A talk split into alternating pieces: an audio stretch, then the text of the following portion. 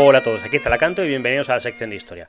Vamos a continuar esto un poco donde lo dejamos la semana pasada, con la historia de Inglaterra. 200 años en el futuro, a finales del siglo XIII. Inglaterra, la isla principal de Inglaterra, está unificada bajo la corona inglesa y ha tenido reyes con mayor o menor fortuna. Pero sigue habiendo dos territorios que, como os decía la semana pasada, se mantienen un poco al margen de Inglaterra, que son Gales y Escocia. Escocia, que es de lo que vamos a hablar hoy, es un territorio que es diferente al resto de Inglaterra. Para empezar, nunca fue romanizado.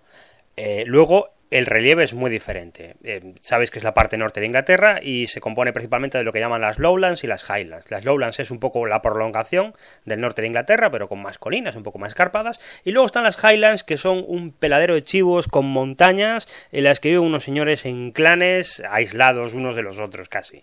Son un territorio más pobre que Inglaterra y con menos población, principalmente porque no tienen base para hacer una agricultura. Le ocurre lo mismo que a Gales o que a Suiza, que esos territorios hasta que hubo una revolución industrial no empezaron a despuntar. Desde que los normandos unificaron Inglaterra bajo un único reino, los reyes ingleses siempre, cuando tenían un poco de ambición y las cosas iban bien, intentaban extender su influencia por Escocia, porque lo veían un poco como una prolongación natural.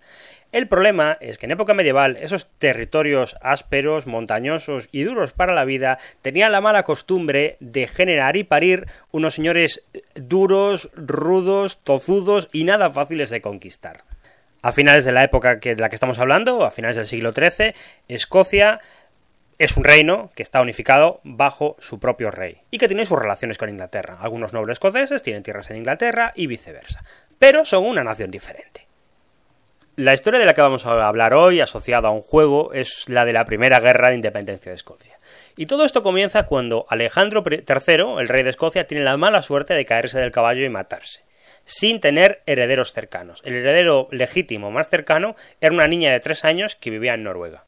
Claro, esto es un problema de inestabilidad para el reino. Normalmente no pasaría nada si no fuera porque justamente esto coincidió en un momento en que en Inglaterra estaba gobernando Eduardo I. Eduardo I es uno de estos reyes ingleses, como Enrique VIII, de los que da gusto hablar porque son fuente de diversión permanente. Para que os hagáis una idea, le llamaban piernas largas porque el tipo medía 1,90, que era un pasote para la época. Y no solo imponía físicamente, porque además tenía mucho carácter y se enfadaba con facilidad a la mínima que lo provocaban. En absoluto fue un buen rey, fue un muy buen rey para Inglaterra, pero fue un tío que vio que todo esto era un cachondeo e intentó reformar el país centralizar la administración, aumentar el parlamento, quitar poderes locales y centralizarlo todo en su figura. Para hacer todo esto, se peleó durante toda su vida, se peleó con todo el mundo, se peleó con sus nobles locales y montó una especie de guerra civil, se peleó contra los franceses, porque en aquellos tiempos Inglaterra todavía tenía posesiones en Francia, se peleó con los galeses, los conquistó y los incorporó definitivamente a Inglaterra. De hecho, él fue el primero que cogió a su hijo y lo nombró príncipe de Gales para probar que los galeses estaban sometidos a él. Y se peleó, se peleó y se peleó mucho con los escoceses. Se peleó tanto con los escoceses y hasta tal nivel llegó a ser eso parte de, de, una inquina personal que cuando murió hizo que grabaran en su tumba martillo de los escoceses. Y es más, cuenta la leyenda, aunque luego su hijo pasó de todo, que le hizo prometer a su hijo que iba a hervir sus huesos y llevárselos en un ataúd cuando fuera de campaña por Escocia para que lo vieran y estuviera ahí mientras sometía a los escoceses.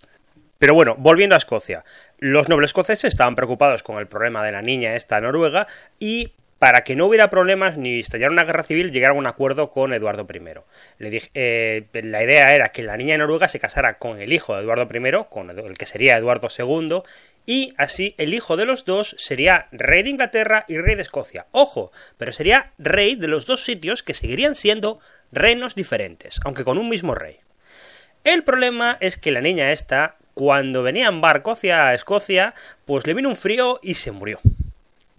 Claro, viendo que podía haber una guerra civil con todo esto, los nobles escoceses decidieron hacer una asamblea y examinar quién podía ser el siguiente rey de Inglaterra por orden de derechos. Y le pidieron a Eduardo I que actuara como juez porque la cosa no estaba nada clara. Se presentaron 14 candidatos y algunos de los más pintorescos, como un noble holandés que tenía un documento que probaba que Alejandro III le había cedido el reino de Escocia. Ese documento, por cierto, se guarda hoy en día y tiene mucho valor porque es una de las primeras falsificaciones de un documento oficial. En todo caso, de los muchos candidatos, solo tres tenían posibilidades. Robert Bruce, John Bylot y un noble del norte que se llamaba Coming. Lo que hizo Eduardo I fue elegir al más calzonazos de los tres candidatos, elegir a John Bailol. Y todo hubiera ido muy bien si no fuera porque empezó a tratar al rey escocés como si fuera un súbdito más. Lo hizo llamar varias veces a Londres para cantar las 40 por cosas que pasaban en su reino. Y el desencadenante, lo que cabreó a los escoceses, fue que de repente exigió tropas escocesas para luchar sus guerras en Francia. Cabrioso tanto los escoceses que cogieron y montaron una revuelta pensando que como estaba ocupado no les haría nada. Pero Eduardo I cogió, dejó todo lo que estaba haciendo y se fue a Escocia a darles una paliza. Conquistó toda Escocia, capturó a Bailot, lo mandó al exilio a Francia y pacificó el reino. Eduardo I era tal personaje que cogió además y robó la piedra del destino, que era un pedrolo que tenían los escoceses en el que tradicionalmente los reyes se subían para coronarse. Se la llevó para que ningún rey escocés se volviera a coronar jamás y hizo un trono con ella y se sentaba encima de ella todos los días para recordar a los escoceses que él era el rey. Abandonó Escocia con unas maravillosas palabras, algo así como qué bueno es librarse de la mierda, y pensaba que todo estaba acabado. Lo que ocurre es que los escoceses demostraron ser tan cabezotas como el rey inglés. En el norte, un noble que tenía grandes posesiones, llamado Moray, empezó a revolucionarse aprovechándose que los ingleses no llegaban mucho allá arriba.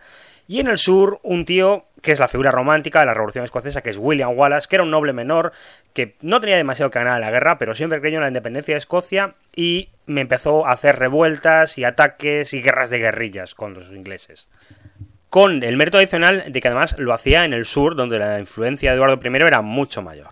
Bueno, el caso es que está hay un conflicto entre Inglaterra y los nobles escoceses. Y es un conflicto bastante particular, por varias más razones. La primera, porque no es un conflicto duradero y que empiece y que acabe, sino que son más bien una serie de pequeñas campañas que a veces están en guerra y a veces no, por diferentes motivos. A veces llegaba un invierno muy duro y no había ni Dios que quisiera luchar allá arriba. A veces llegaba a unas treguas. Y sobre todo, muchas veces Eduardo I tenía que retirarse del combate porque tenía que atender los asuntos de la corte en Londres o eh, pelearse en Francia. Los escoceses tienen que dar gracias a que Eduardo I tuviera otras obligaciones porque mientras él estuvo en campaña rara vez ganaba una batalla. Y no es que Eduardo I no se lo tomara en serio, porque hubo incluso un año en que decidió plantar la corte inglesa en Escocia, atender los asuntos del reino desde allí, y quien quisiera hablar con él que subiera arriba, porque no quería abandonar la campaña.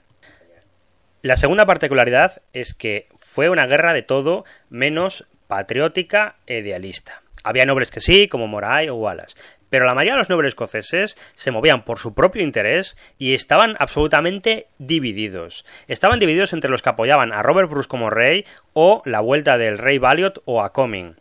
Estaban divididos entre los que apoyaban la independencia y los que apoyaban a los ingleses. Y estas lealtades, además, cambiaban de campaña a campaña según les conviniera a los nobles. Pues por muchas razones. Había nobles que de repente les ocupaban sus tierras y se pasaban al lado inglés. Había otros que mataban al primogénito y el heredero decidía que cambiaba de bando. Había otras veces que en plan a los Juego de Tronos tenían capturado a los niños del noble y entonces tenía que pasarse a los escoceses. Era todo un escándalo esta guerra. Y de todos los nobles escoceses, el más chaquetero, el más traidor, el que más veces cambió de bando, el peor de todos, fue sin duda el que acabaría siendo rey, Robert Bruce. Os cuento un poco cómo es la evolución de la guerra y la evolución política de Robert Bruce porque es muy divertida. Eh, la guerra empieza en un primer impasse, como os contaba, Eduardo I le da una paliza a los escoceses y, y la pacifica. En aquellos momentos, Robert Bruce apoyaba al rey inglés, porque también tenía muchas tierras en Inglaterra. Más adelante, Moray y William Wallace consiguen hacer una defensa eficaz y en la batalla de Stirling Bridge derrotan a los ingleses y parece que los escoceses van a ganar. Entonces Robert Bruce se pasa al lado escocés otra vez. Más adelante vuelve Eduardo I y vuelve un poco a darles una paliza en Falkirk. Y poco después eh, William Wallace se retira de la vida política, lo acaban capturando y lo ejecutan, como habréis visto en la peli de, de Braveheart. En ese momento también empieza a haber rumores de que John Valiot está preparándose con un ejército de franceses para invadir Inglaterra y volver para coronarse como rey de Escocia. Entonces, como él sabe que no va a poder hacer nada si John Valiot vuelve, se pasa otra vez al lado inglés porque Eduardo I le promete ser virrey de Escocia si gana él. Pero mientras apoya a los ingleses, sigue hablando con los rebeldes escoceses. Y en un momento a John Comyn, al tercer candidato al trono, le manda una carta a Eduardo I contándole todo esto que está haciendo Robert Bruce. Y Robert Bruce escapa por patas y llega a Escocia. Allí se encuentra con Comyn, discuten sobre el tema este y lo mata y lo asesina. Y se da, se da la fuga. Y entonces, claro, se da cuenta de que ya no puede jugar al doble juego, la Iglesia Católica lo excomulga, además, y entonces decide a la porra. Se corona rey sin piedra del destino ni nada. Todos los nuevos que apoyaban a Valiot y a, y a John Comyn se rebelan contra Robert Bruce y empieza una segunda fase de la guerra en la que habría en principio tres bandos y en la que Robert Bruce tendría que luchar tanto con los ingleses como convencer a los escoceses de que apoyaran su candidatura a rey. El caso es que la suerte que tienen los escoceses es que al poco de todo esto muere Eduardo I. Y Eduardo II, su hijo, ya está hecho de otra pasta. El caso es que Bruce continúa la guerra, eh, consigue derrotar a los ingleses a veces, a veces derrotado, con pocos hombres, con pocos medios, pero al final los ingleses acaban capitulando y reconocen a Bruce como rey de Escocia. Bueno, una vez contado todo este rollo, eh, vamos a pasar a